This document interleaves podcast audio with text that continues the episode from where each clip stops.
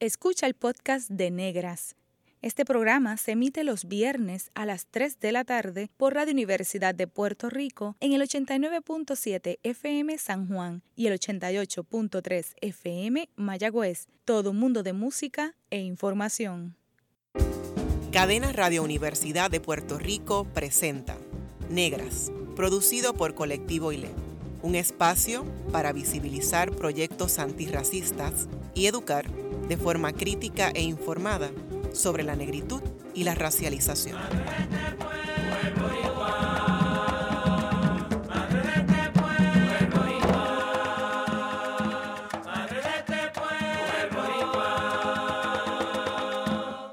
Saludos a toda la radioaudiencia que nos escucha a través de Cadena Radio Universidad de Puerto Rico.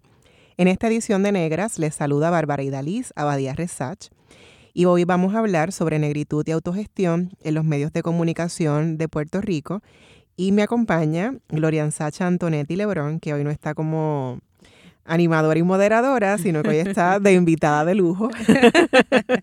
gracias, gracias por esta invitación y se siente bien chévere estar desde este otro lugar y este rol. Qué bueno, para que la gente, ¿verdad?, que escucha Negra sepa que las que conducimos y producimos el programa, pues también tenemos nuestros proyectos. Sí. Y es importante también que visibilicemos lo que hacemos y además de lo que hacemos desde el colectivo ILE, al que ambas pertenecemos.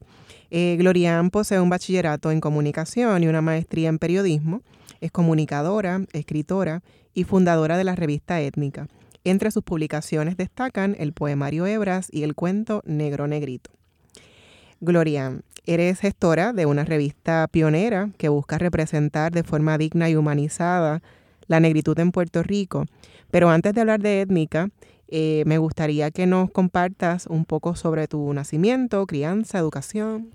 Pues mira, eh, yo nací en la Parada 25 en Santurce. Eh, yo creo que tengo la dicha de ser la única en mi familia que nació justamente en la parada donde se crió toda mi familia materna, que son, ¿verdad?, del barrio El Chícharo, eh, en Santurce, eh, de Cangrejos. Así que nací, nací en, en Santurce, me considero, me considero cangrejera, pero me crié en Carolina. Eh, pasé, ¿verdad? He pasado toda mi niñez entre Carolina y, y Santurce. Y yo diría también que un poco todo Puerto Rico, porque mi papá trabajaba en una farmacéutica en Humacao, así que eh, yo viajaba al este y casi todo Puerto Rico semanalmente. Era, ¿verdad? Fue una, una niñez muy interesante, muy, muy rica. Eh, a nivel de, de, todo lo que, lo que tenía y la oportunidad de ver en mi núcleo familiar, eh, desde mi familia materna en Santurce, una familia bien orgullosa eh, y bien consciente, ¿verdad?, de la negritud, de todas las aportaciones. Eh, desde muchos lugares, particularmente una familia que estaba eh, constituida mayormente por mujeres mujeres que criaron solas ah, y que han echado ¿verdad? la familia hacia adelante. Y por el lado paterno, mi familia es del sur de Puerto Rico, de Ponce, de Bélgica, de ahí viene el Antonetti.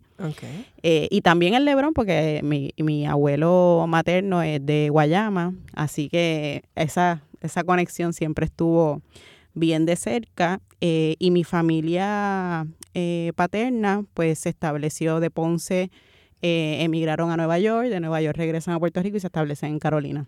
Así que eh, una niñez bien, como comenté, bien llena de mucha cultura.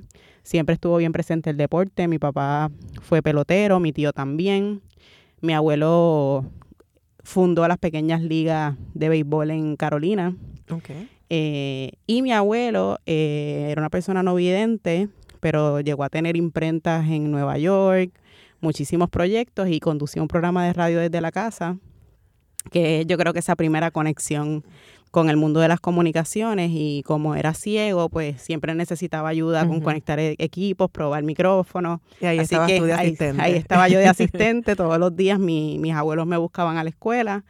Eh, así que yo estaba siempre en ese, en ese entorno eh, y comentando, eh, él, él, era comentarista deportivo pero hacía mucho, mucha historia, le encantaba leer, él tenía un amigo que era un juez y entonces yo siempre vi al juez Torres Caraballo en el balcón, sus conversaciones y, Así que yo, yo te diría que he sido privilegiada con, con el acceso ¿verdad? A, mucha información, a mucho conocimiento.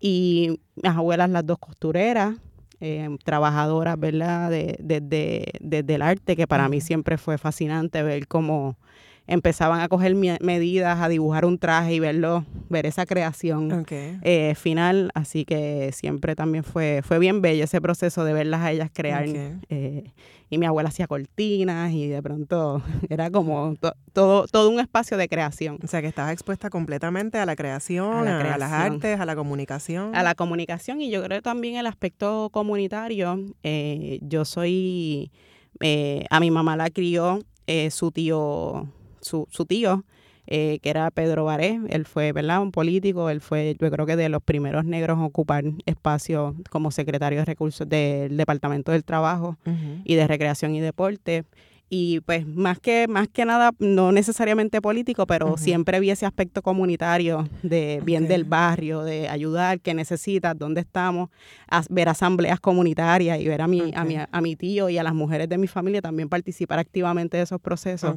Siempre fue siempre fue bien interesante y lo admiraba. Y era como de pronto mi abuela se sentaba en el balcón y todo el mundo pasaba y todo el mundo tenía que hablar sentarse con ella y entre costura y conversación siempre y ahí estabas tú escuchando y absorbiendo todo eso. Absorbiendo todo eso. Yo sé que a ti te gusta mucho escribir, ¿verdad? Obviamente eres escritora y también el asunto de, la historia. Y siempre en conversaciones que hemos tenido, ¿verdad? Fuera del programa, eh, destacas eh, todo lo que tiene que ver con tu apellido, de dónde proviene. Entonces, ahora que menciona Guayama, Ponce, Carolina, Santurce, o sea, es como que eh, estos lugares de que son emblemáticos para, para hablar del cimarronaje negro en Puerto Rico.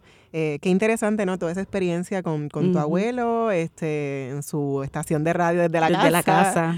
Este, tu abuela costurera, tu, abuela también. Sí. Eh, ¿Y cómo fue entonces ese proceso de, educación formal? Porque ya tenías una educación. Pues mira, la educación formal fue bien interesante. Yo hice la escuela elemental intermedia en un colegio católico en Carolina, en Villafontana, un colegio pequeño, ¿verdad? Ese ambiente también de familia siempre estuvo bien presente en el entorno escolar. Pero en, ya yo tenía unas inquietudes y unos espacios de conexión como un interés de, conocer más.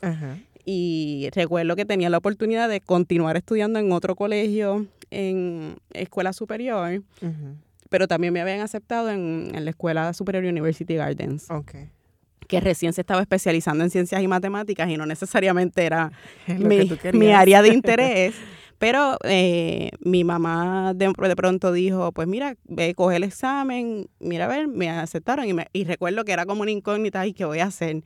Sigo con todas mis amistades, con este círculo pues que ya conozco en Carolina, en este colegio, o me, me aventuro a ir una, a una escuela eh, distinta en otro lugar a conocer eh, gente nueva y esa fue la, la determinación y yo, yo te diría que fue uno de los procesos más extraordinarios a nivel de educación porque pude conectarme con tanta gente. Bueno, mi clase graduanda éramos como 300 estudiantes. Súper grande, que ahora cuando miramos, ¿verdad? Como ha mermado la, la, Exactamente. La, cantidad de estudiantes. Sí, entonces pues tuve de pronto profesoras, maestras de teatro que también eran profesoras aquí en, en la Universidad de Puerto Rico era un lujo, ¿verdad? Las clases de historia y tener unas conversaciones que, que nunca, ¿verdad? Yo había, había tenido y me había cuestionado.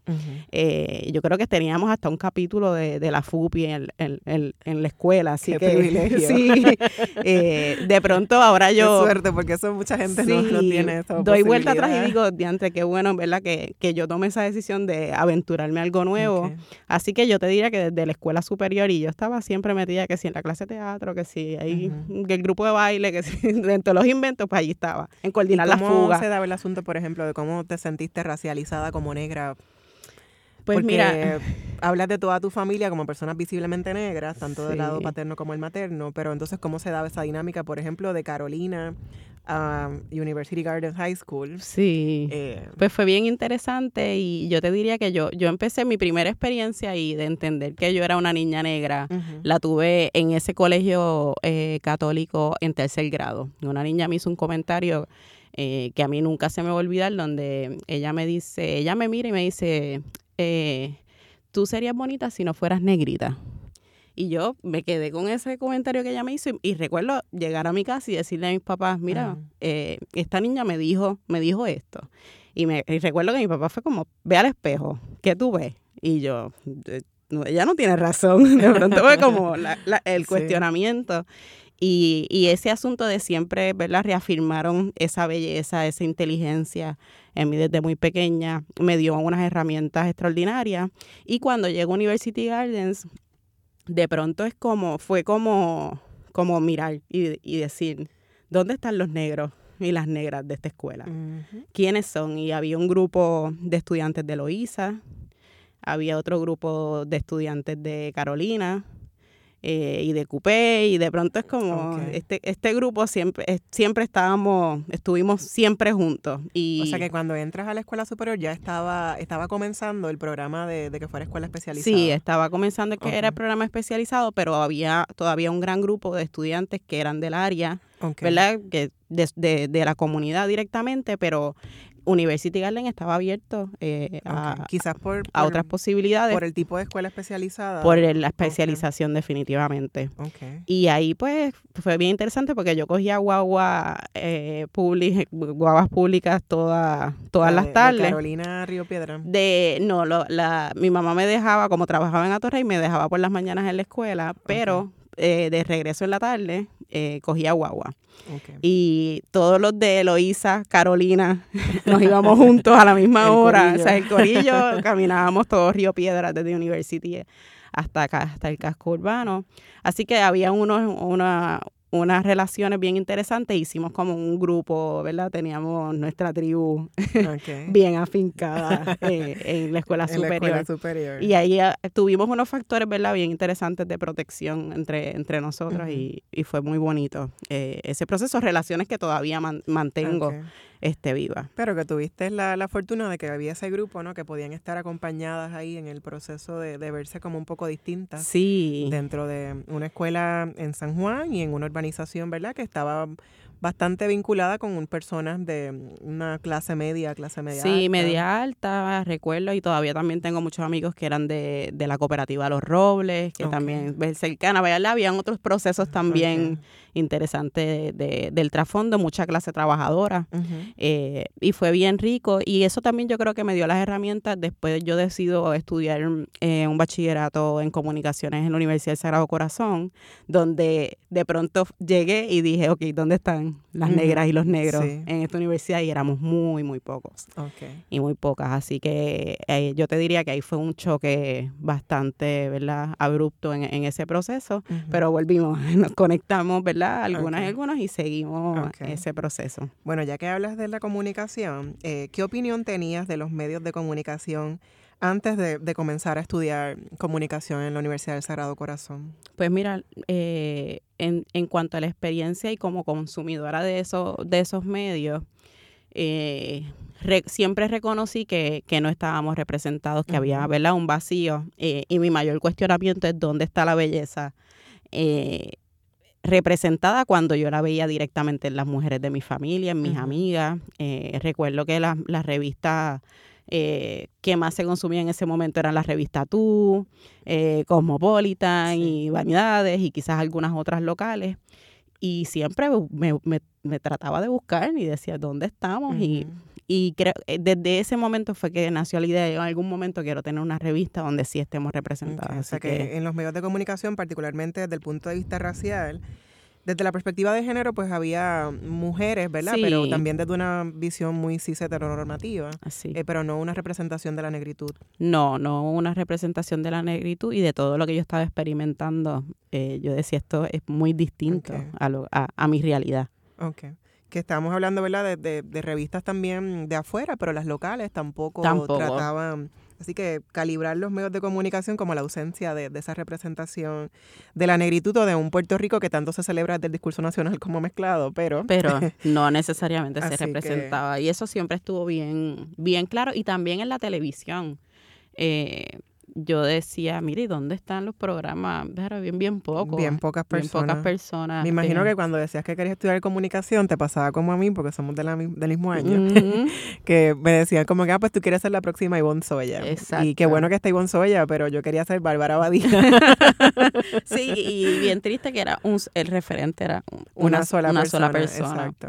Eh, y también que el hecho también de, pensar medios de comunicación como que exclusivamente una quiere estar en la televisión, la cuestión también de la estética. sí, que habían, habían cosas bien interesantes y algo que, que me pasó es que yo también desde los seis años estuve, fui parte de una escuela de modelaje. Eh, y desde ese proceso, esa escuela de modelaje tenía una agencia de talento eh, infantil. Y también tuve la experiencia de ir a muchísimos castings y no me seleccionaban o de pronto, ay, eh, tú no eras lo que estábamos buscando, pero nos gustó mucho lo que hiciste, pues queremos que tú estés en este comercial. Eh, queremos, me recuerdo que en un momento que estuve hasta en Choppers y era como, en mi familia, y la negrita está, en un Chopper. y era bien. Gloria, yo no sabía eso. Sí, sí, yo hice Yo quiero ver esos cortes que imagino que doña Ana los debe tener guardados. Sí, mami debe tener varias, varias cosas. Muchas, muchos de ellos están en VHS, no sé si, si sea muy fácil obtenerlos, pero y particularmente también en mi adolescencia tuve la oportunidad de hacer muchos comerciales. Eh, pero siempre era, ay, esta cosa rara, exótica, qué chévere, nos, gusta. El, sí, ahí, cumplir con la cuota de que hay una persona. Y yo creo que era, no, no era ni, ni, ni el asunto de cumplir con, con tener la representación, es como, wow, tú hiciste esto y te quedó tan bien. Eh, te queremos en nuestro comercial.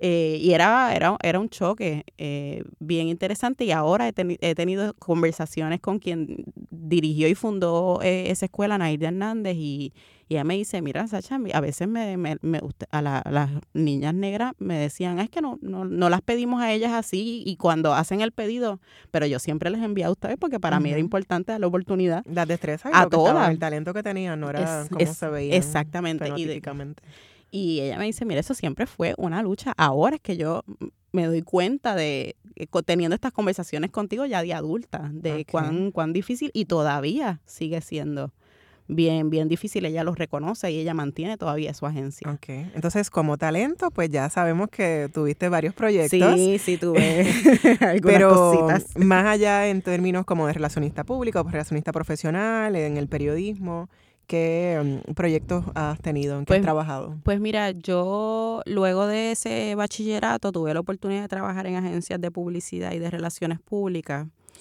y fue también bien duro, eh, porque principalmente también en el proceso de desarrollar campañas, ¿verdad? Y comerciales y proyectos, seguía viendo que a nadie le interesaba tener una representación eh, negra. Así que desde ese espacio empiezo a reafirmar también la necesidad de crear medios eh, que nos pudieran dar esa, esa representación. Y, y, siempre fue, siempre, siempre ha estado ese, ese vacío. Y siempre también se cuestionaba el, la cuestión de que es una profesional de las comunicaciones y es negra. Eh, y yo tuve la oportunidad de trabajar en las agencias, de las agencias de publicidad más importantes en Puerto Rico y siempre hubo cuestionamientos de, del pelo, ahí pásate el blower y qué vas a hacer con tu cabello. Y yo, esta soy yo y esto es lo que yo represento, ¿verdad? Y siempre fue eh, esa lucha y también un proceso de educar eh, a las personas en, en, ese. Yo creo que siempre, yo, yo siempre trataba y decía, ok, ¿cuántas imágenes de, de personas negras vamos a, a, incluir en esta campaña? Esa siempre era mi, mi lucha, mi, mi pelea. Y ahora veo compañeros que me dicen, es que ya entendemos, es que tú, o la necesidad es, grande, pero esa conciencia no, no existía en el campo. Y después fui a estudiar periodismo y también tuve la experiencia de, trabajar en unos espacios donde yo trabajé en Telemundo en la cadena eh, internacional en Miami y solamente una de las conductoras era una mujer evidentemente negra y yo decía, ¿dónde?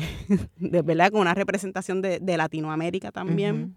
El vacío continuaba y yo estoy hablando hace 10 eh, años atrás. ¿Y cómo lo ves ahora? ¿Cómo podríamos calibrar entonces en la discusión del racismo o, la presencia, la representación de la negritud en los medios de comunicación contemporáneos? Pues mira, yo, yo te diría que ha habido un avance, pero que es muy, es muy poco. Eh, todavía lo que, lo que queda por hacer desde los medios de comunicación definitivamente eh, es una lucha, ¿verdad? Veo ahora, por ejemplo, en la Liliana en Colombia, que es conductora de televisión y me encanta, ¿verdad? Porque ella incluye los temas afro, la conciencia en su proceso también como, como presentadora de televisión.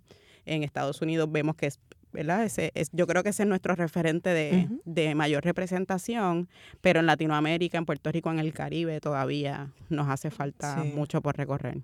Bueno, en breve regresamos con Negras y continuaremos hablando con Glorian Sacha Antonetti Lebrón, la fundadora de la revista Étnica. Sigue en sintonía con Radio Universidad de Puerto Rico. Está escuchando el podcast de Negras. Este programa se emite los viernes a las 3 de la tarde por Radio Universidad de Puerto Rico en el 89.7 FM San Juan y el 88.3 FM Mayagüez. Todo mundo de música e información. Usted está escuchando Negras, inspiradas en la grandeza de nuestras ancestras. Les habla Bárbara Abadía Resach. Hoy converso con mi compañera de colectivo ILE y compañera moderadora de Negras, que hoy está desde el otro lado, Gloria Sacha Antonetti Lebrón. Gloria, me quedé con, algunas dudas con respecto a lo que planteabas de, los proyectos que hiciste como, como talento para agencias de de, de, comunicación, de modelaje, de agencias de talento, eh, como le llamamos aquí en Puerto Rico. Eh, ¿Cómo tú representabas esa negritud y, para qué público iban esos comerciales o esas eh, promociones? Pues mira, nos tocó, me tocó hacer varios, varios comerciales que nunca fueron presentados aquí en Puerto Rico, eran más que nada para el Caribe Negro. Recuerdo uno que hasta en ese, en ese hasta me casaron. y yo tenía yo como 16 o 17 años. ¿Y la otra persona también era negra? La otra persona también era negra, un joven negro con dreadlocks. Yo para ese momento utilizaba trenzas. Así que definitivamente, ¿verdad? Bien caribeño, eh, pero no necesariamente eh, lo que la gente concibe como un puertorriqueño eh, o puertorriqueña, así que ese comercial nunca, no, yo nunca lo vi. Eh, pero se filmaba en Puerto Rico. Yo creo que fue una, uno de los procesos donde Puerto Rico más, más filmaciones se estuvo haciendo, una de las décadas donde más comerciales se hicieron aquí en Puerto Rico y producciones hasta de películas. Así que me llamaban para, para muchísimos. Recuerdo también uno que hice eh, para una marca de jugos aquí en Puerto Rico, que ese también fue, fue un éxito, y, ¿verdad? Y yo con mis trenzas. ¿Y salió en Puerto Rico? Ese sí, salió, en Puerto Rico. Eh, y tengo hasta una experiencia donde fuimos al casting, mami y papi me llevaron al casting y nos, cogieron a la familia entera. y éramos, éramos la familia, fíjate, en ese comercial éramos la familia central, los, los, talentos principales de ese comercial. ¿Y era para aquí, para Era Puerto para Puerto Rico, y para un banco. Un banco local y de pronto fue como, ay, los queremos a todos ustedes.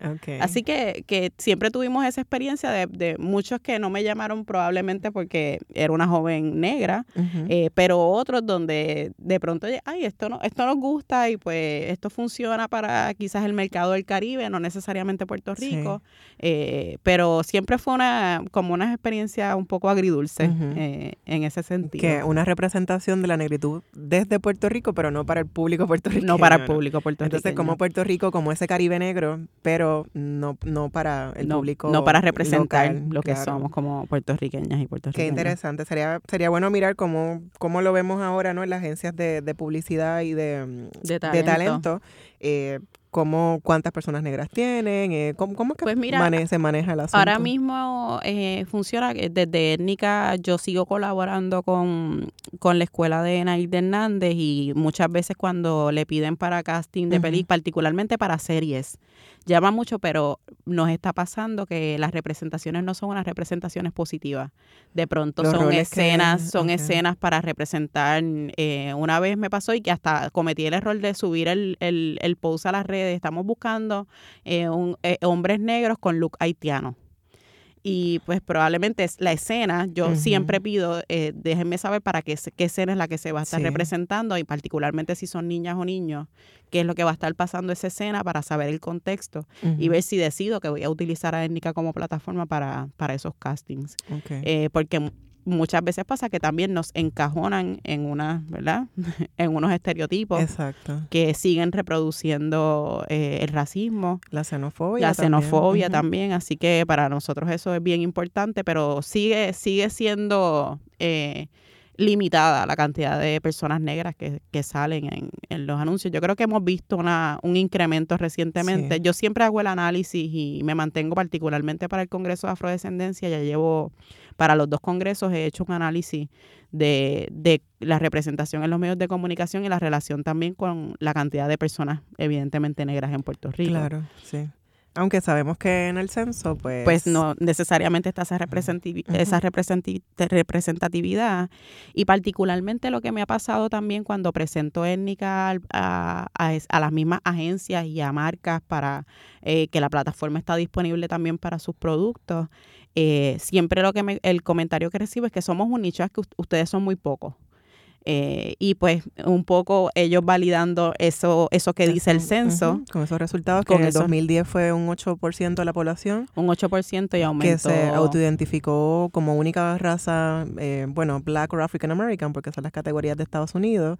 Y en el 2010, pues un 12%. Un 12% que aumentó. Así que ese, ese, esa, esa concepción que hay en Puerto Rico de que somos pocos, continúa eh, bien evidente y es una de las razones por las que en el una de las determinaciones que hemos tomado es crear lo que le llamamos la red afro, de presentar eh, perfiles cortos de personas que están aportando eh, a nuestro a nuestra sociedad. Al quehacer, ¿verdad? Cotidiano de Puerto Rico. De Puerto Rico desde, desde distintos sectores y para nosotros es importante continuar visibilizándolo y siempre rompemos y les decimos, no, nosotros no somos un nicho, nosotros no somos pocos. Eh, si, si vas allá afuera vas a poder, hacer el ejercicio y, y podrás ver, ¿verdad?, que, que, somos mucho más que eso. Sí, que se desplacen por el archipiélago para que vean que Puerto Rico no es un Puerto Rico blanco. No, no lo es. Eh, llevabas años concibiendo Étnica, pero ¿qué te motivó a fundar la revista y por qué lleva ese nombre? Pues mira, eh, Étnica, yo te diría que, que es ese sueño que yo tengo desde, desde jovencita, desde mis 13, 13 o 14 años. Y yo creo que ese, esas experiencias laborales de 14 años trabajando en las comunicaciones, no solamente aquí en Puerto Rico, pero también en Miami, eh, fueron experiencias que cada vez más me decían, este proyecto lo tienes que hacer, con esa poca representación, con esas pocas imágenes y contenidos que nos representen de una manera digna. Y yo te diría que los últimos 10 años mi, el, el empuje más grande fue trabajar en una organización sin fines de lucro dirigida a la niñez y la juventud. Yo fui la directora de comunicaciones de esa organización, que es Boys and Girls Club de Puerto Rico. Y Boys and Girls Club tiene 13, 13 centros alrededor de, Puerto Rico, desde Vieques hasta Mayagüez. Y cada vez que yo llegaba a un centro, yo me topaba con cientos de niñas y niños evidentemente negros que siempre me, de pronto, de manera bien casual, ¿y quién tú eres? Me dice, qué tú haces? Y cuando yo decía, pues yo soy la directora de comunicaciones de esta organización y voy a todos los clubes y conozco a muchos niños. Sí, eh, ver eso, esa iluminación en los ojos de, esas niñas y esos niños y entender y decir, mira, definitivamente somos muchos más de lo que nos han querido, eh, eh, lo que han querido, ¿verdad? Demostrar con, con un país que se, se cree y se percibe como blanco y esa, esa necesidad también de que las niñas y los niños tengan esa representación fue como el, empuje. Eh, y pues también parir a dos niñas y dos niños, dije, pues mira, este proyecto definitivamente tiene que, lo tengo que hacer.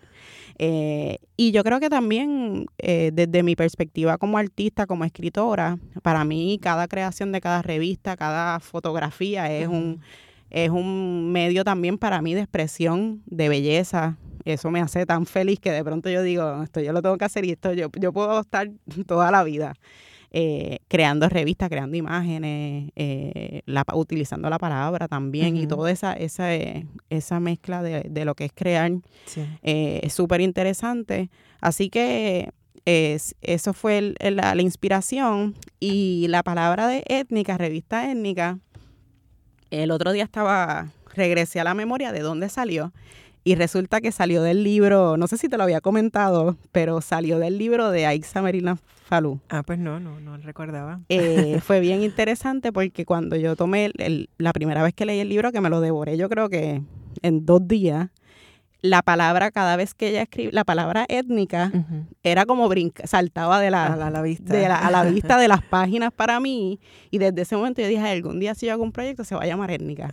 Así que esa fue un poco la inspiración. el libro de, de Aixa lo, tuvimos aquí en el programa, hablamos 15 años desde que se publicó. Así es. Eh, sobre las mujeres, el, discrimen en contra de las mujeres afropuertorriqueñas. Sí, así que es una, una joya. Y como, ¿verdad? De, de, otra, de otro trabajo de investigación Cómo se eh, siguen gestando proyectos, ¿verdad? Que a, raíz de, de, unos, ¿verdad? Que es como una cadena, esta idea también de la sororidad negra, cómo vamos bien interesante, uniéndonos y tejiendo, ¿verdad? Y co-inspirando. Sí. Em, Étnica tiene un formato digital, ¿verdad? Eh, eh, digitalmente se pueden ver algunas imágenes, algunos contenidos, y ya se han publicado dos ediciones, una en 2018 y la otra en 2019. ¿Cuáles han sido los contenidos?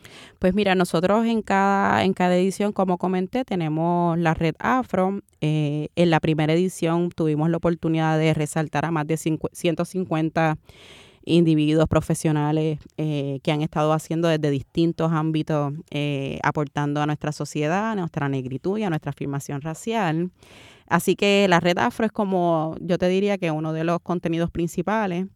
También. Así que eso va a ser como una sección fija. Siempre va a estar, vamos a, va a ser una sección fija y vamos a seguir añadiendo eh, personas, colectivos también a, esa, esa sección y en cada una de las ediciones. Y siempre trabajamos el tema de la moda. Eh, siempre también nos interesa trabajar el tema de la música, la sonoridad. Eh, cada, con cada edición hacemos un playlist que está en Spotify. Eh, es curado por nuestros colaboradores eh, que, que, son fanáticos de la música, como Huelmo, Siloe Andino. así que eso es para nosotros importante. Tratamos de incluir una crónica en cada edición y un reportaje investigativo, un reportaje más que bien de profundidad que trate el tema del racismo. en la primera edición hablamos de racismo en general y cómo se manifiesta en Puerto Rico. Y para la segunda edición, que fue dedicada a niñez y juventud, hablamos de racismo en el entorno escolar. Así que cada edición también va a tener un reportaje ¿verdad? Eh, a profundidad que va a tocar el tema de racismo en, distintos contextos. Y otra cosa que para nosotros es bien importante ha sido eh, integrar también a personas de la comunidad LGBT cuya eh, plus que, que, para nosotros es bien importante. Hicimos una, un perfil de de una persona negra trans en la primera edición eh, y un drag queen que para nosotros fue bien, bien interesante trabajarlo. Y queremos continuar integrando ¿verdad? esos proyectos y colectivos en cada una edición. Y para nosotros también es un proceso bien rico donde integramos a distintos colaboradores al proceso, desde fotógrafos, fotógrafas, maquillistas, la diseñadora de esta revista es divina, es Alexandra Muñiz, es del oeste, eh, es una artista y para nosotros es bien importante porque también el proceso de diseño eh, recoge eh, también esos elementos estéticos de nuestra negritud que son bien importantes. Así que con cada, con cada imagen estamos ahí incidiendo y utilizando la herramienta de, la belleza y de nuestros conocimientos. Claro. Y qué bueno que está en distintas plataformas, eh, distintos formatos, o sea que la gente puede, eh, a través de las redes sociales, puede tener la, copia impresa, ¿verdad? De la, el ejemplar impreso de, las revistas. Em, también lo de la música, así que hay étnica por todos lados. Hay étnica por todos lados y nosotros, una de las cosas que siempre estuvimos diciendo, eh, que mencionábamos, que somos la primera plataforma multimedios para visibilizar a la comunidad eh, afrolatina, eh, porque no somos la primera revista. La primera revista que se gestó en Puerto Rico es la Casi Casi Marrona, eh, de la compañera Mara Clemente, y estamos bien conscientes de eso, ¿verdad? No, pero siempre así, siempre el, titular que se recoge es la primera revista, la primera revista, pero en realidad es la primera plataforma multimedia, porque para nosotros era importante trabajar el aspecto digital en revistaetnica.com, en las redes sociales, donde mantenemos tenemos continuamente los contenidos y entonces la revista y que eso nos dé para inventar en muchos otros medios. Qué bien. La cobertura mediática sobre los lanzamientos de ambas revistas ha sido extensa y ha traspasado el archipiélago. Así que estás internacional con internacional. Eh, se ha reseñado en Oprah, en CNN en español y en otros medios internacionales. La revista eh, ha salido de Puerto Rico, ha estado en, en distintos eventos eh, internacionales de distintas organizaciones que te han solicitado la revista. ¿Cómo describes la recepción a nivel nacional? Pues mira, eh, ha sido bien, bien interesante porque a nivel internacional, como tú bien mencionas, eh, ha sido un éxito para nosotros. Es bien importante esa conexión eh, que, que, nos unen, ¿verdad? Como, y por eso también trabajamos con el concepto de afrolatinas y afrolatinos, para no dejar, ¿verdad? A, a ningún grupo fuera. Pero lamentablemente en Puerto Rico recuerdo eh, cuando el nuevo día me hizo el, la entrevista, la gran entrevista sobre el proyecto, fue, fue bien duro, porque de pronto siempre tratamos de no leer los comentarios, pero pues eh, como, está, como estamos en una plataforma eh, de comunicación, es importante para nosotros entender cómo se está cómo se está moviendo la cuál es la recepción para la gente. Y la mayoría de las personas comentaban localmente que ya vienen estos a dividir, eh, aquí todos somos, somos puertorriqueños, no importa si eres blanco o eres negro, nosotros no vemos colores. y todos esos comentarios que de pronto fue como, ok, definitivamente hay mucho trabajo por, por, hacer localmente. Y para nosotros desde étnica lo más importante también es eh, cómo nosotros nos insertamos al movimiento antirracista en Puerto Rico y visibilizamos no solamente lo que nosotros estamos haciendo, sino los demás colectivos y los demás proyectos eh, que están en línea. Así que para, para nosotros ha sido bien bello ese proceso de colaboración entre nosotros el movimiento antirracista. Yo creo que estamos cada vez más fortalecidas y listas para continuar eh, comunicando y cambiando esas percepciones, pero el, el factor de la negación sabemos que continúa bien presente con este asunto de que en Puerto Rico no existe racismo, cuando la realidad es que la experiencia que tenemos todos los días. Es, sí, da cuenta de que existe y que, eh, que se manifiesta de distintas maneras, pero eso no implica que no, se, no exista o que haya micro racismo o que eh, pues sea sutil. La realidad es que es racismo. Y solapado, ¿verdad? Que sabemos que hay de todas esas manifestaciones y que también muchas veces está eh, a viva voz. El, otro día estaba en una escuela compartiendo con unos niños y la pregunta fue para ellos, ¿cuántas personas evidentemente negras ustedes ven en la televisión? Y de pronto tú lo ves ahí como ellos ahí pensando, ellos pudieron mencionar a los pocos que hay, pero les dio muchísimo trabajo. De pronto yo decía, mira, la realidad es que hay muchísimo trabajo por hacer. Y para nosotros eso, vemos que la invisibilidad y la falta de representación es violencia. Así que cómo lo, lo, lo, transformamos en poder, pues para nosotros étnica es bien importante y que se vea étnica como plataforma para el resto de los proyectos. Y esa idea de, que en Puerto Rico no, no vemos colores, pues no nos están viendo a nosotras y a todas las personas visiblemente negras que hay en el país. Eh, y qué bueno que existe étnica para que haya esa representación y también que se llama étnica y que tiene que ver el, el concepto con la etnicidad, pero podríamos hablar en Puerto Rico la etnicidad negra también, ¿verdad? Entonces, el que sea un proyecto que se llame étnica eh, no implica que no atiende el asunto de la racialidad en Puerto Rico, eh, que, es justamente lo, que promueve, ¿no? Entonces, no, no hay incompatibilidad entre los términos. Em, ¿Cómo se puede gestar un proyecto como este? ¿Cuánto cuesta?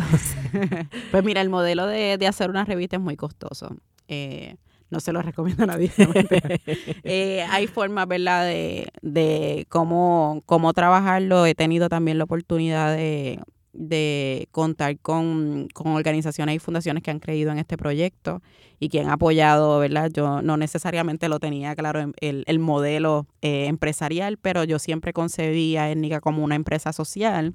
Eso es una categoría bien reciente en Puerto Rico de corporaciones, así que yo estoy como, ando como en un twilight zone, así como no sé dónde estoy, qué está pasando, si esto es privado, pero eh, ha sido muy interesante el interés de, de fundaciones de apoyar este trabajo. Eh, y, pero, y también ha sido bien interesante ver cómo compañías locales como por ejemplo Sprayway Graphic, que es quien me, me imprime la revista, me pudo aquí, eh, equiparar el costo que me saldría imprimir en Colombia, República Dominicana, y para mí, ¿verdad? Muy importante porque se mantiene eh, también la economía y el desarrollo económico local. Así que he tenido he tenido muchísimas bendiciones en ese proceso y para mí también el, el ver étnica como un espacio también de desarrollo económico para nuestras eh, profesionales negras y negros, desde los periodistas, los reporteros, los fotógrafos, todo, la maquillista, ¿verdad? Todo ese proceso eh, para nosotros es importante compensarlo y compensarlo dignamente. Eh, así que te diría que siempre tiene sus retos. Eh, pero he tenido muchísimas ¿verdad? bendiciones en el, en el camino que, que me, han permitido y para mí es, eh, es importante que sepan que yo estoy disponible para dar todos los secretos de cómo gestar esto porque también entiendo que no debe ser la única, ¿verdad? No, no debemos ser dos revistas en Puerto Rico, deberíamos tener más medios, propuestas alternativas, eh, trabajar desde el aspecto de podcast, desde las redes sociales. Hay muchísimas cosas que se pueden hacer con los conceptos de media arts y transmedia. Eh, así que mi interés es poder explicarle a la gente, mira, esto me sale tanto, esta es la persona que lo hace y eh, socializar esa información y esos contactos para quien esté interesado en hacerlo, pero es, un reto. Entonces, eh, la revista va a salir dos veces al año. La revista sale dos veces al año, verano y navidades, eh, y continuamos entonces todo el año con los contenidos eh, a nivel digital en las a redes nivel sociales. Digital. Así que la gente puede comprar la revista eh, y también seguir a través de las redes étnicas para que puedan eh, acceder a esos contenidos y tengan una idea de qué es, cómo es que se presenta la negritud en Puerto Rico de una forma humanizada y digna. Al regreso de la pausa, Glorian Sacha Antonetti nos habla de sus proyectos futuros. Ya volvemos en Negras. Está escuchando el podcast de Negras. Este programa se emite los viernes a las 3 de la tarde por Radio Universidad de Puerto Rico en el 89.7 FM San Juan y el 88.3 FM Mayagüez. Todo mundo de música e información. Gracias por su sintonía. Les habla Bárbara Idaliz Abadía Resach. Hoy en Negras hemos conversado con Glorian Antonetti Lebrón, fundadora de la revista Étnica. Eh, Glorian, ¿cómo se perfila el futuro para la revista? Pues mira, en el futuro eh, nos vemos eh, fortaleciendo esas plataformas multimedia. Eh, nos interesa mucho ocultar los espacios de tanto de podcast como radio. Nos interesa y estamos ahora mismo desarrollando y regresando, diría que a donde todo comenzó, a la casa de mis abuelos donde mi visión es que podamos eh, crear eh, en la casa, que ahora mismo está deshabitada, un centro de medios eh, para distintos proyectos, ¿verdad? Que se puedan gestar y poder tener el espacio para trabajar nuestras fotografías, tener eh, nuestros espacios para hacer esos podcasts. Así como un estudio de grabación. Un estudio de grabación, de fotografía, eh, y poder también hacer eh, actividades en, en el espacio, desde la, utilizar la cocina de mi abuela, todo lo que evocaba esa casa que para mí tiene tiene muchísimo, muchísima relevancia y una de las cosas que también me gustaría próximamente también trabajar en la casa de mi abuela materna en Santurce también es, un proyecto eh, trabajando los textiles, la costura, así que eso, eso está eh, dando, dando vueltas. Las ancestras están por ahí bien presentes. Están bien presentes y yo te diría que desde el huracán María, que yo creo que fue el, el momento donde yo dije, que, estamos haciendo, y la discusión fue más que nada familiar, que estamos haciendo con, las casas, ¿verdad? Que nos habitaron y, y, que son prácticamente la herencia y el legado que nos dejaron este, nuestros abuelos, una inquietud que tanto yo como mis primos hemos tenido. Eh, y por eso es que queremos dedicarle esos proyectos, porque ahí, ahí crecimos y ese, ese es como, como el sueño. Y eh, nosotros comenzamos también eh, el pasado, yo creo que este pasado año también a trabajar en proyectos de impacto social, que para nosotros también es bien importante. Trabajamos un proyecto mediático de artes y cultural con jóvenes en Loíza, que se llamó el proyecto Como Coco, donde integramos jóvenes y le dimos mentoría con artistas y se desarrollaron proyectos desde música, un recetario, eh, con también un proceso ancestral de cómo rescatar esa, esas recetas y que los jóvenes tuvieran mm. también un espacio de creación. Se creó una instalación de una ave giganta. Eh, y queremos continuar con esos proyectos. Y también hicimos un, un, proyecto también con nuestros colaboradores y colaboradoras. Nos interesa también el desarrollo económico de nuestra gente. Así que hicimos un proyecto con viendo la experiencia que yo tuve de participar en el Grupo Guayacán de una competencia de startups vi la importancia de que más personas negras tengan oportunidad de pasar por estos procesos. Y creo que desde ENICA nos interesa desarrollarlos y ser ese espacio también de desarrollo económico, particularmente con empresas sociales y culturales. Ok, específicamente, ¿verdad? Eso es importante.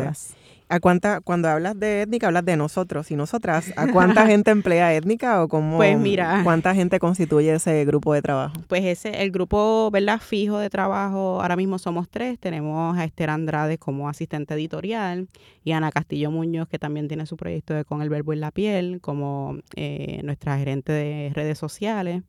Y te diría que hay un equipo fijo que para todas las ediciones de la revista nos juntamos. Está Kimberly eh, Figueroa Calderón, compañera también de Colectivo ILE, que trabaja la parte estética y la parte de moda, así que yo le consulto a ella muchísimas cosas y se integra en el proyecto. Eh, Huelmo trabaja, ¿verdad?, el aspecto de la crónica, también eh, con el asunto de la música, Silo Andino lo mismo.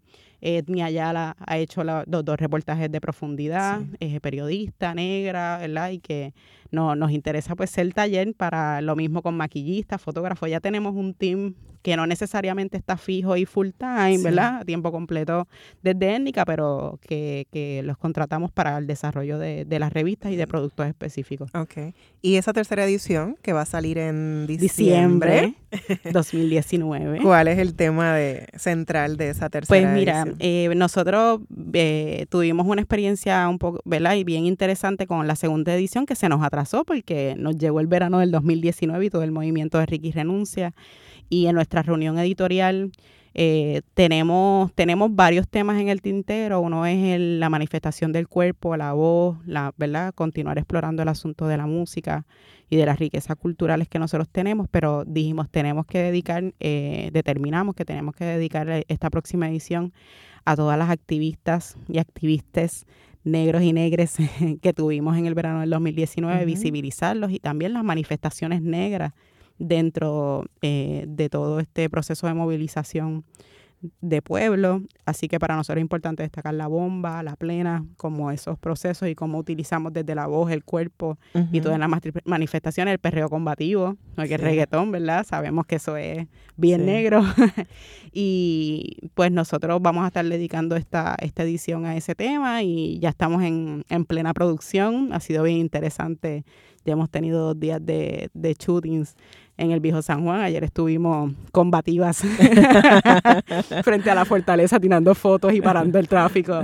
Y la policía nos, nos preguntaba, ¿tenemos que llamar a, a táctico, al grupo táctico? No, no, tranquilo, estamos bien, estamos aquí documentados. Todavía estamos bien. todavía estamos bien, pero, pero estas son actividades de verdad, cogerle miedo. Así que era interesante porque hasta la gente pasaba y, y gritaba, somos más, y no, tenemos miedo, y no son así.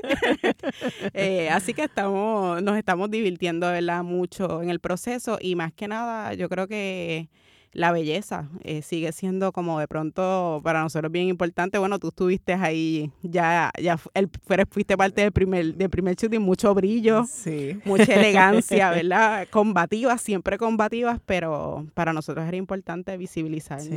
Eh, y también importante que en esa coyuntura de lo que ocurrió eh, con el Ricky Renuncia en el verano 2019, el 25 de julio, fue es el Día Internacional de la Mujer Afrodescendiente y, Negra. Y mm, en Puerto Rico hubo una manifestación de mujeres negras en la Plaza Colón del Viejo San Juan. Y es una de las cosas que se reseña en la edición que van a ver en diciembre. Así es, y una de las cosas que vamos a estar haciendo particularmente con ese tema es, también visibilizar trabajos que están haciendo plataformas hermanas como todas, eh, que es una plataforma de periodismo feminista y que cubrieron eh, esa actividad y lo que nos interesa es visibilizar esos contenidos en esta en esta edición así que eh, va a estar bien bien interesante así que esperen espérenla. Qué bueno porque también me preguntaba si este tipo de proyecto verdad este multimediático como étnica puede vincularse o establecer lazos con, con otras eh, revistas. Mencionábamos al principio eh, La Casica Cimarrona de la compañera Mara Clemente. López, que es un proyecto también comunitario eh, en Loíza para visibilizar todo lo que pasa en Loíza, ¿verdad? Las cosas buenas que pasan ahí, que son muchas, y también para denunciar, ¿verdad? Las carencias que hay porque pues Loíza pues es un pueblo eh, muy marginado y es el pueblo donde hay más personas visiblemente negras en Puerto Rico, ¿no? Entonces es importante cómo se van creando estas redes de, de apoyos con medios como todas, como la Casica Cimarrona y un poco emular eh, y, ver que los contenidos, por ejemplo, que tienen en todas, también cómo se pueden desarrollar en étnica. Definitivamente. Desde las mujeres eh, visiblemente negras o lo que ocurre en Loíza, como también lo podemos ver en otros pueblos de la isla o del archipiélago. Entonces es importante crear esos vínculos. Eso ha sido bien interesante y para mí bien importante desde el concepto también, ¿verdad?, de, la sororidad eh, y con los proyectos. hicimos también recientemente un proyecto con Defend PR eh, y los compañeros de Defense siempre están bien dispuestos a, documentar y a, coproducir este contenido. Eh, así que han, pasado cosas bien interesantes y yo creo que desde ENICA vamos a poder eh, vincular muchos más proyectos. Sí. Ah, también se me ocurre, ¿verdad? Que eh, Moriviví también hizo un mural, colectivo Muribibi, hizo un mural en, en, Humacao, así que la gente vaya a la plaza de Humacao para que vean, son varios murales, pero entre mm, los murales que realizaron, el colectivo hizo uno con las imágenes que se publicaron en Étnica, ¿verdad? en las redes sociales. precisamente pues, mirábamos del el impacto y compartíamos entre Ana Esther eh, y yo decíamos, wow, esto terminó en un mural en, un mural. en Humacao, hecho por el colectivo Moribibi, cuando le comparto las fotos, las imágenes del, del mural a Mikey Cordero, porque estos, estos murales fueron inspirados en las fotos que tomó Mikey Cordero de Defend Puerto Rico, del evento, ¿verdad? Que nosotros convocamos desde, étnica, y colectivo eh, y, otras organizaciones que dijeron presente y fue ha sido como bien hermoso. De pronto tú dices, wow, está, está plasmado hasta en murales y para nosotros eso es muy importante y que veamos cómo desde, desde pequeños esfuerzos que pueden parecer pequeños, yo, yo, yo tenía el interés de, que hiciéramos alguna manifestación y la, y la visualizaba distinta para, para el Día de la Mujer Afrodescendiente, pero resultó justo después de tenemos que hacer algo, ¿verdad? Y nosotros tenemos que estar aquí presentes. Y, y, a veces uno está con el miedo, ay, lo hago, convoco, invito, y algo tan, ¿verdad? Tan sencillo, pero tan poderoso, eh, que ocurre también en, nuestra, en nuestros procesos de afirmación y de resistencia, eh, es hermoso, es como la colaboración se está dando y bien, bien orgánica. Exactamente, qué bueno. Eh, ¿Cómo la radio audiencia puede adquirir la revista étnica? Pues mira, Revista Étnica está disponible a través de nuestra plataforma digital, revistaétnica.com. Hemos hecho, eh, desde esa plataforma hemos podido y podemos enviar a distintas partes del mundo. Eh, así que ese puede ser un espacio. Estamos en espacios solidarios eh, como el Café La Tequelate, El Nido en Bayamón, Taller Tambuye en Río Piedras. tenemos también en algunos beauty salons que tenemos unas colaboraciones como por ejemplo con Ideni Salaman en Dorado. Y también para nosotros es importante estar en las cadenas grandes eh, de farmacias de Puerto Rico y, y, estas megatiendas que sabemos que están en todo, en todo Puerto Rico, así que allí también estamos. Eh, precisamente ahora está la segunda edición a la, a la venta en esos espacios porque para nosotros ¿verdad? el proceso de visibilidad es importante y de acceso. Así que también estamos ahí. Eh, nos pueden contactar por las redes y siempre estamos compartiendo información de dónde está la venta, si ya llegó a esos puntos de venta, pero fijo, los espacios solidarios siempre están ahí a través de, nuestras de nuestras redes. Ok, así que revistaetnica.com. Ok. Así que en Instagram, en Facebook, en, Twitter también. En Twitter también, no estamos tan activos en Twitter, pero, estamos también revista revista étnica PR en Twitter y en las demás plataformas revista étnica. Y también busquen los playlists para que escuchen la música. Spotify están todos los playlists, de verdad que en las ediciones. Es una de las partes que más me, más me gusta cuando de momento me envía si, si lo veo o o el me envía en el playlist listo, es como, yes, y yo estoy escuchando el playlist todo el tiempo. Qué chévere, qué bueno, integrar esas otras formas también de visibilizar la negritud en Puerto Rico. Eh, Gloria, yo sé que tú tienes las manos llenas de proyectos, eh, haces muchas cosas con el colectivo ILE, estás organizando una campaña eh, para el Censo 2020, entre otros proyectos, eres organizadora comunitaria del colectivo, eres la fundadora y editora principal de Revista Étnica, entre múltiples cosas que haces. También eres madre de Khalil Amaru y de Amara Irene. Te pregunto con qué proyecto antirracista y de representación y visibilización de la negritud sueñas, eh, pero también desde tu proyecto materno pues con tu hijo y tu hija? Pues mira, para mí es bien importante vincular. Eh, así que yo creo que no fue hasta que, que parí a Khalil que me salió mi primer cuento infantil negro negrito. Él fue la mayor inspiración, ¿verdad? Para, para ese proceso, para ese, ese, esa joya, para mí es una joya eh, ese cuento. Eh, lo mismo Amara, ahora mismo Amara está, está inspirando eh, un, otro cuento infantil dedicado a Carola Clark, a, a, la plena y a la participación de las mujeres en la plena. Eh, yo creo que siempre estuve bien activa durante el embarazo eh, con, ¿verdad? con las pleneras del 8 de marzo y todo lo demás. Y mi hija es plenera. El otro día estaba viendo a su tío una presentación en el Kennedy Center y de pronto ella fue, arrastró el, el, el mueble, buscó un bowl, se lo puso entre medio de las piernas y empezó a repicarle, ¿sabes? Ah, y tiene año y medio. Y de salió bombeadora y panderetera. salió para panderetera y bombeadora y para mí de pronto es como cuando la veo digo, wow, Khalil eh, de camino a la escuela me cuenta cómo él haría una producción y una tarima y las luces y por dónde entra la gente, qué se dice.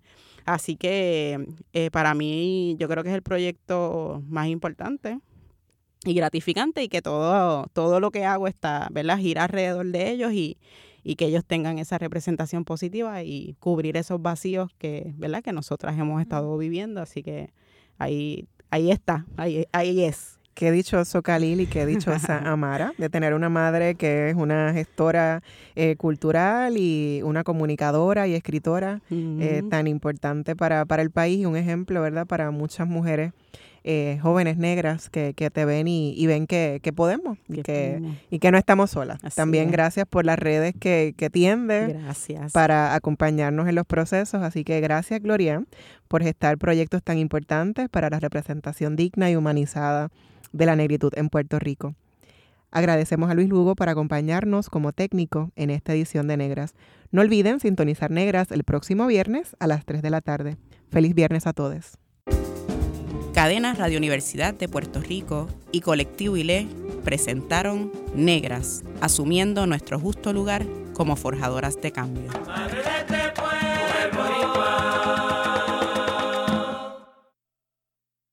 Acaba de escuchar el podcast de Negras le invitamos a que nos sintonice los viernes a las 3 de la tarde por Radio Universidad de Puerto Rico en el 89.7 FM San Juan y el 88.3 FM Mayagüez. Todo un mundo de música e información.